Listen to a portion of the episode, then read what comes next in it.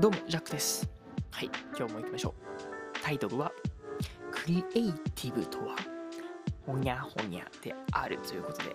何やそのほにゃほにゃって感じなんですけども、はい、今日はそこがすごいキーポイントになってまして、まずそもそもクリエイティブって何すかって感じなんですけども、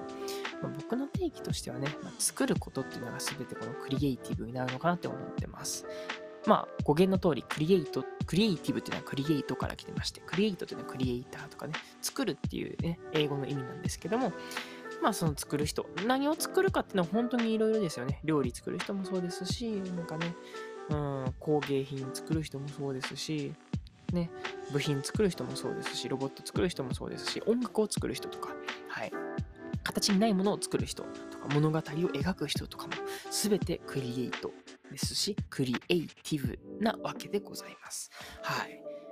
いやいや、皆さんそんなね、あの、持ってないとか言わないでくださいよ。はい。実は皆さんね、それぞれ持ってますと。だけども、どういうふうにしたらそのクリエイティブっていうのは活かせるのかとか、うん。皆さんの中に眠ってますと。なんかちょっとやばい宗教になりかけて聞いておりますが、はい、ご安心ください。はい、今日はその、まあ、クリエイティブってどういう条件で、なんかね、こう活性化するのかという部分とかがね、このテーマにも書いてあります。クリエイブ、こう、神々です。クリエイティブとは、ほにゃほにゃである。はい。まあ、そこをね、本編に聞いてもらって、あこんな感じだよな、っていうのをね、はい、聞いてみてください。それでは、行きましょう。今日のタイトルがクリエイティブとはほにゃほにゃであるっていうところなんですけども、もう早速ね、答え言っちゃいましょう。何だと思いますか？はい。クリエイティブとは制約であるということが、まあ僕の中でね、ちょっとこう、一つ今結論付けておりますと。はい。制約です、制約。制約っていうのは制限とかね、ルールとかっていうふうに置き換えることもできますね。うん。まあ、これは実はね、僕があの生み出したわけではなくてですね、僕がいつも聞いてるポッドキャスト、ポッドキャスターさんがですね、あお話ししてたことになります。クリエイティブとは制約であると。うん。で、まあ、例えがすごい分かりやすかったんで、これも引用させてもらうんですけども、例えばですね、はい、皆さん絵を描いてくださいって言われた時に、はい、紙があります。そして、色鉛筆がそこにはありますと。その時に、はい、もしですね、無限の色彩を持っている、はい、この色鉛筆で描く場合と、もう一個あります。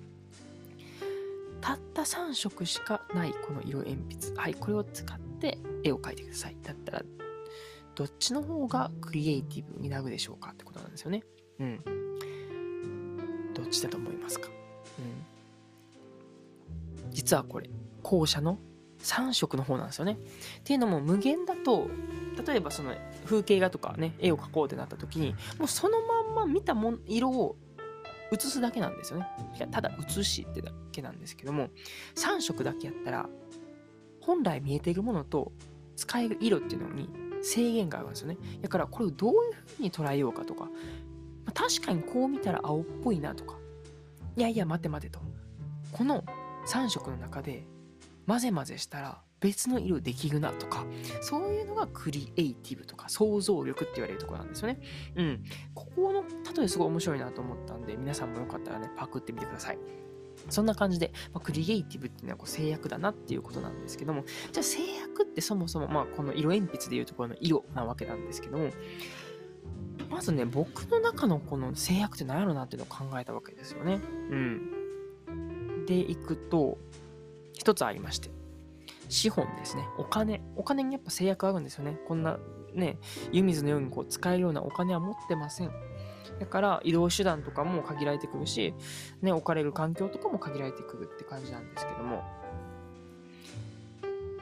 逆に言うとね、この制約があった方がクリエイティブなら、ね、割とそういう不幸なこと、なんか制限かかってるっていうのは、幸せなんじゃないかなっていうふうに思ったわけですよね。で、またさらに逆手を取って、この逆に不自由ではなくですね、自由になっている。制約ないものって今自分の中何やろうと思った時に、例えば時間とか、サラリーマンではないからこその時間とか、あとは人とのつながりとか、別にね、その、サラリーマンだったら、えー、まあ、関わりたくないなと思っても関わる人のね、人がいたりだとかっていうのがあったりとか、まあそれは組織とでも言えますよね。とかまあ心持ちとかもですかね。うん。なんかやめたって思ったらやめたって聞くとか、ってなると、案外、見方によっちゃですよ。この自由っていうことは不幸であるんじゃないかなというふうに考えたわけですよ。うん。ね。さっきで言う、まあ、僕はクリエイティブとかクリエイターとして生きているっていう前提があるんですけども、そんな中でやっぱりこう制限があるっていうのが一番クリエイティブになると。うん。ってなった時に、自由になるって果たして幸せなこと、クリエイティブなことなのかって考えた時に、あれ違うんじゃねって思ったわけですよね。うん。で、僕のね、その、まあ、将来っていうんですかね、の、その描くビジョンとしてはですよね、やっぱりその、自由になりたいっていうのが あるわけですよ。うん。環境にもとらわれずに、好きな時にね、そこら辺、ちょっとあの、好きな時に働き、好きな時に遊ぶみたいな。これ自由なわけですね。じゃあこの自由になった時に果たしてクリエイティブってどうなんだろうって考えた時に、あれ待てよと。あんまり働かないんじゃねって思ったわけですよね。ちょっと怖くなっちゃって、いや、どうしようっていうのが今ちょっとあの、思っているところでございます。悩んねんって感じなんですけども。で、まあそれで終わっちゃうと、じゃあ僕ってどういう風に生きたいんですかっていう感じに終わるんですけども、一つね、対策みたいなのを考えまして、自分で制約を作るっていうことを考えてみました。あえてその自分からこう制約を作ることによって、クリエイティブを生むと。人工的な制約ですよね。これってどうなのなっていうふうに思ってます。はい。例えば、最近だったら朝7時半に起きないと仲間に怒られるんじゃないかっていうルールを設けました。だから、ね、僕の場合、まあ、フリーランスっていうのもあって、その時間的な部分も比較的柔軟であると。だからこそ、怠惰になっちゃったりとか、ちょっとこう、クリエイティブさでいくと欠けたりするのかなって思った時に、あれ、定時で起きるとか、何かしらルールが縛られている、まあ、フリーランスではない社会人、会社員っていうのは、あれ？実は会社員ってクリエイとしやすいのかなみたいな部分とかもね、考えたりちょっとしちゃいました。そこのとこはどうなんでしょうね。いや、僕もちょっと正直、この、うん、テーマ、このクリエイティブとは制約であるというのは納得したんですけども、じゃあ果たして、この、ね、正社員とかで、の方がより制約がまああるから、クリエイティブになるのかなとか、うん。あれ、自分も自由になりたいって言ってるけど、それってクリエイティブとは逆の方向行ってんじゃね？とか、なんか思っちゃいました。はい。実はこれは全くまだ結論が出ておりません。今日思ったことなんで、あの、ただただ迷っております。はい。やし、まあ自分でその人工的に制約を作ると、ピュアな制約。例えば、今僕がそのね、お金的なところでこう、まあ、不自由ってほどもないけども、そんな自由に使えるわけではないないと。うん。これは別に自分で人工的に作った制約ではなくて、リアルな形なんですよね。